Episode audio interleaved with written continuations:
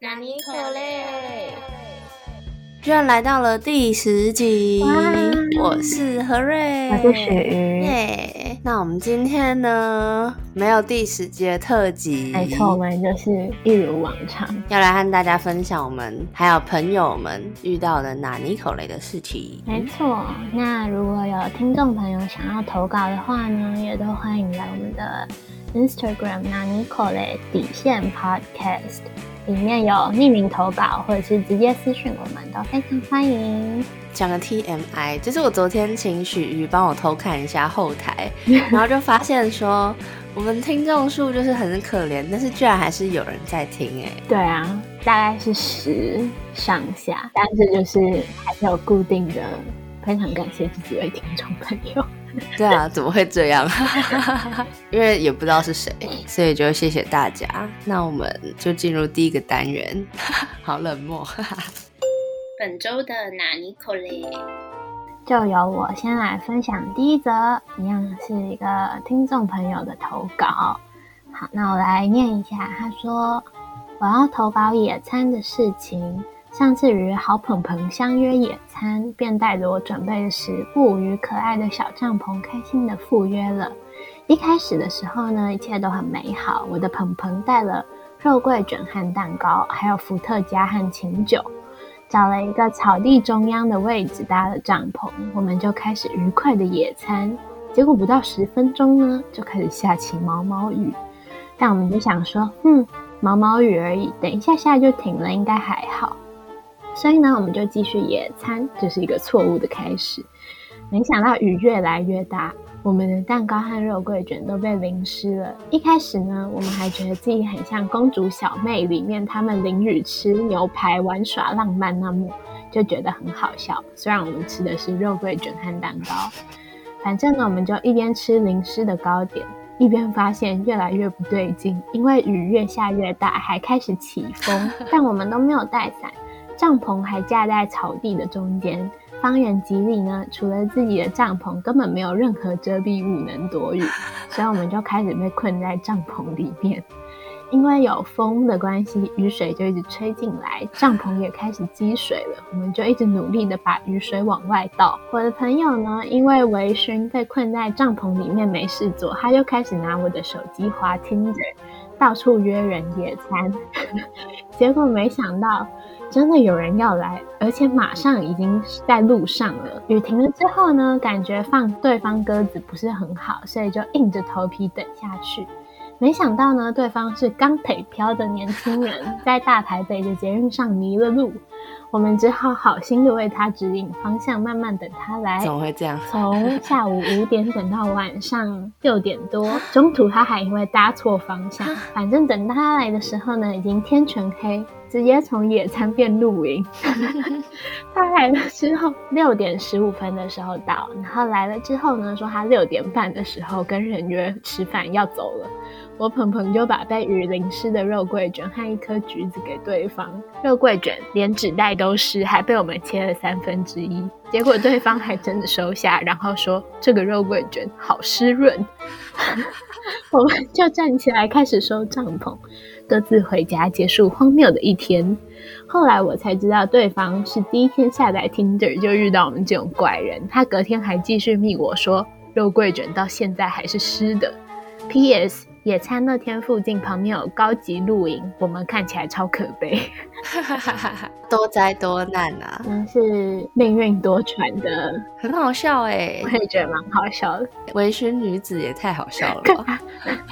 真的无话可说，超荒谬的。我们想说野餐还能多难，你就是遇到那些事情啊，然后没想到还有这种很扯的事情。那我来分享我自己的野餐，当做我的第一个哪里口雷。大学的时候呢，和一位去外地读书的人约见面，然后那时候我们就想说，哦，好久没见面了，要做什么呢？我们就同时提出来可以去野餐。就好啊好啊，嗯，我们就先去大创南京附近的大创买了野餐垫，拿好野餐的茶匙，因为我们什么都没带，我们都超懒惰。原本想说可以自己做三明治，就像戏剧里面一样。衡量之后觉得你们还是没必要，我们就去买摩斯的那个野餐篮，就是摩斯有一个什么二十块鸡块啊，啊，我知道那个我也常买，而且一个人吃。那种欢乐餐。接下来呢，我们就想说，好，那我们可以出发去野餐了，就搭到那个大湖公园之类的。然后出来之后，因为我们不知道野餐地方到底要怎么走，所以我们就随便找了离车站最近最近的一块草地。嗯，但是在这之前，其实我们已经有点饿了，所以我们还特别先绕到高级的咖啡厅，喝了一些小东西，然后超烂的。然后呢，野餐的时候也要喝，所以就没有把它喝完，就把它外带，带着那个东西一起去野餐，就把大创野餐垫铺在草地上面，然后两个人在那边坐着，然后就自拍啊，然后就觉得哇，这片草好丑哦，就是 不是适合野餐的草，远远的可以看到很多人在聚集，但是我们就已经有点懒惰了，而且不想遇到太多人，所以我们想说好，那我们就在这边，然后这边就只有我们。跟一个带小小孩的爸爸，然后小小孩的爸爸就是跟着小小孩在那边跑啊跑啊之类的，所以就只有我们在那边，像那种地藏菩萨一样在那边超级懒惰，然后还拍照。后来呢，我们就准备要走了，就吃完那些东西，心满意足，然后也觉得自己很荒谬的完成了一次野餐之后。我们就在讨论那些东西要怎么处理，就想说，那我们把野餐垫折一折，搞不好之后还有机会。但我们两个都没有很想带那个回家。后来我们就发现有一个可以推卸责任的借口了，就是上面居然来了一两只蚂蚁。后来我们就把整个野餐垫包一包掉垃圾桶，因为旁边就有垃圾桶了。就这样，后来带回家只有那个餐具。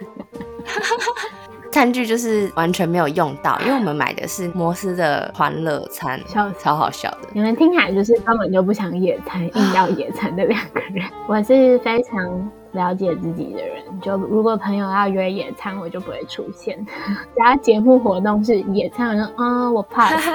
但我现在还是会看到有些人有快乐野餐呢，所以我就在想说，可能是我们心态要导正，真的要从最刚开始就。自己做啊，可能那一整个活动都包含在野餐里面，但我就觉得很麻烦。对啊，但 Who cares？我们体验过了，带去很麻烦，然后收回来也很麻烦，就不如大家约在家里随便吃个东西。没错，我觉得我这集的声音听起来好像很厌世，其实现在我才刚起床。那我们请许瑜分享他的第二个拿尼克雷。那我要分享的第二个也是跟户外有一点关系的。我好像大一大二的时候吧，因为我是住家里，然后通勤去学校人，所以空堂的时候呢，要么就是在学校里面游走，要么就是去咖啡厅。跟我一样，那时候为了省钱，我就在学校里面游走，就没有去咖啡厅。然后我就物色了一个还不错的位置，就是那种树下有设那种桌椅。然后我想说，好，那就空躺这两个小时呢，我就坐在这边晒太阳，然后呢，顺便看我的延期攻略。后来呢，我就把我的手机跟耳机拿出来，然后坐在那个树下面，然后就开始看我的延期攻略。就就突然有一滴鸟屎就啪掉到我的手上，我真的超震惊，你知道吗？然后我本来手拿着手机，然后就突然看手上多了一坨鸟屎。因为我的包包什么全部都在那嘛，那如果我现在冲进去大楼里面洗手，就没有人帮我顾，然后就四下张望，然后就发现不远处有一个我们系上认识但不太熟的男生，然后我就跑过去跟他说：“呃，不好意思，你可以帮我看一下我的袋子吗？因为我被滴到鸟屎，我要去洗手。”他就很难。然后他就嗯好，然后呢我就把我的东西丢在那，然后呢就举着我的手，然后他跑到大楼里面，然后在那边洗那个鸟屎，这就是我的故事，简短有力。就那边很大，我不知道那个鸟屎是怎么这么准确的滴到我的手上面，但至少不是滴到手机上面。哦，对。至少不是衣服，我觉得衣服哦，对对对，衣服就很难弄，还有头啊，头发。像那只鸟，还有一点两只，它还知道什么时候。好，不要讲了，好恶哦。那我来分享我的第二个拿尼口嘞。那既然讲到鸟，我就来分享我学姐的故事。我学姐有一次走在大学的路上，然后因为我们大学是比较靠山边，然后也会有一些特别的动物，常常是会有很多人来这边赏鸟啊，或是爬山的。有一天，他就走在路上，已经很赶时间了，他就忽然听到远处有一个翅膀的声音，就是朝他这样冲过来。就是他的头就被翅膀打到，他还想说是什么东西打他，就原来是台湾蓝雀，哎呦。对啊，很可怕吧？然后后来他就上网查说，哦，原来是因为可能是台湾蓝雀的繁殖季，所以只要在它方圆不知道多少，它就一定会冲过去打那个人的头。真的有出过类似的新闻，超好笑的，很可怕。我也想要有这种习性，就如果有人靠近我两公尺，那我就冲过去扒他，而且还会被原谅，因为你是珍贵的动物。那个时候有一首歌还蛮有名，叫《Chicken Attack》，所以他就一直联想到这个东西，他就觉得他被 bird attack，就蛮好笑的。那我要讲第三个，就突然跳脱大自然环境，但没办法，我已经想不到别的。好，就是呢，嗯，我有一个朋友，他是在雪梨念大学，然后我们就代称他为雪梨。有一次他快生日的时候，跟他聊天，他就说他很想要吃凤梨酥，所以呢，我就跟另一个朋友，我们代称为 A，我就跟 A 说，哎，不然我们寄个凤梨酥寄一盒去给他，就生日惊喜。那 A 就说好啊，好啊，OK。所以呢，我和 A 还跑去李记买买了一盒凤梨酥。凤梨酥的保存期限其实没有很长，好像差不多一两个礼拜吧。对对对。我们就说，嗯，那我们寄要就是寄比较贵的那种，要让它快点到。我们就去邮局寄那个凤梨酥，所有的那个填单子啊，就是我在写嘛。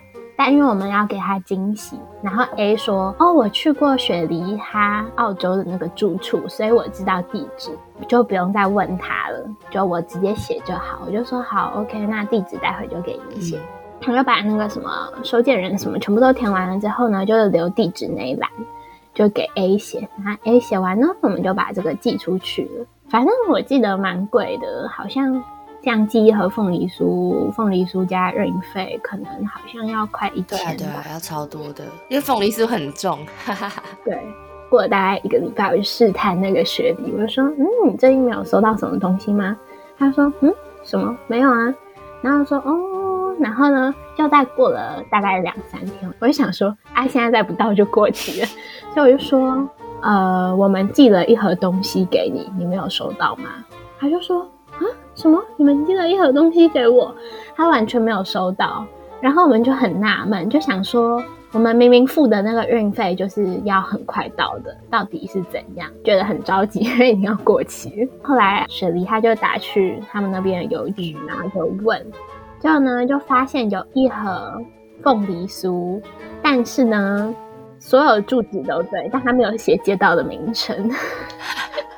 所以一直没有送到那个雪梨的手里，终于千辛万苦拿到的时候已经过期了。他就说他看了那一盒凤梨酥，他就很想笑。他说我就看到那个单子上面啊，所有的字一看都是许瑜的字，就只有那个地址那一栏一看不是你的字，结果就是那一栏出错。总之那盒凤梨酥后来还是没有被浪费掉啦。雪梨他就拿去学校，然后跟他的那些澳洲朋友们说：“这个过期了，但是台湾来的，你们要吃吗？”然后大家就说要。还是有被吃掉，对，但我就很想要勒死那个 A。你后来有跟他讲说你错了，这样吗？有啊。那他有说什么吗？他自己也觉得很难你，就很荒谬，很荒谬哎，真的很荒谬。可是我觉得很好笑，你们事情都很好笑。那我来分享我的第三个拿尼口雷，是我朋友分享给我的，但是这个是一个还蛮悲伤的事情，所以可能就不这么好笑。嗯。他说他最近有在用证券，所以最近几次都有在当冲小赤水温，然后呢，每次都有小赚个几百。最近申请好了调高额度，而且也预约下单，结果今天早上八点半打来跟我确认的时候，就说我已经帮你调好额度喽，所以他就想说，那他的交易应该不会有问题了吧？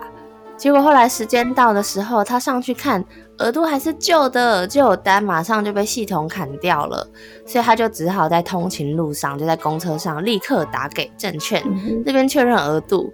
然后那时候他还是赚的，而且还赚了一千多。结果就在跟他斡旋来回确认的时候，他就说他们九点多就调好了，你再去确认啦。我就说，可是我这边看起来都是旧额度的啊。他说，可是他们都已经弄好了啊。结果结束之后呢，就开始亏钱，亏了近两千。最后他发现额度明就是十点才调好，接到通知啦，他就去 App 做一个最后的 check。就发现他的额度终于变成新的额度，而且在交易的截止时间点一点半，其实都还是旧的，所以根本就那一整天接到通知的那时候也还是旧，这就是很悲伤的拿尼口雷的事情。嗯，这样不 OK。他就说这是算投资风险，我觉得不是，应该是业务过失，所以我觉得他应该要再跟他们去讨论一下。对啊，我也觉得，而且那是因为你朋友的额度是小的，如果今天。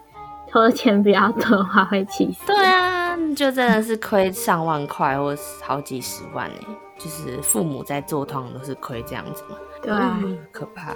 但是本人是非常害怕风险的人，所以我都没有在玩这个。我也没有，因为我懒惰。那我们就来纳尼口类指数 ranking，你觉得第一名是谁？考量到趣味度还有夸张度，我觉得是你的野餐。我也觉得野餐那个真的很好笑，那个湿润的肉桂卷。但是我觉得如果是圆满的故事的话呢，我觉得是凤梨酥，最后非常温馨，然后还做了国民外交，你们两个真是太了不起了。用过期的凤梨酥做国民菜，应该还是不错吃啦，是梨记耶。OK，那我们要进入我们下一个单元——口雷纳尼。口雷哇纳尼。那在这个单元里面呢，我就要来分享我最近关心的议题。那许就会分享可能一些酷东西啊，还有他的歌单。那我最近要分享的议题呢，除了刚刚那个投资的故事之外呢，要来分享的是实习的权益。就最近有在一个地方实习，上礼拜就跟着学校有一个实习分享会。所以呢，就来分享一下我在那边语重心长的故事。反正实习分享会的时候刚好写好稿了，就分享给大家。我去的地方呢，刚开始公告就有一点不太完整，就承认啦，我也算是投机心态，因为他那个地方的 title 很好听，我就想说，好，那也许我在那边就是努力多做一点是可以学到的东西。那这个名称又非常的好听，所以应该会有一些帮助。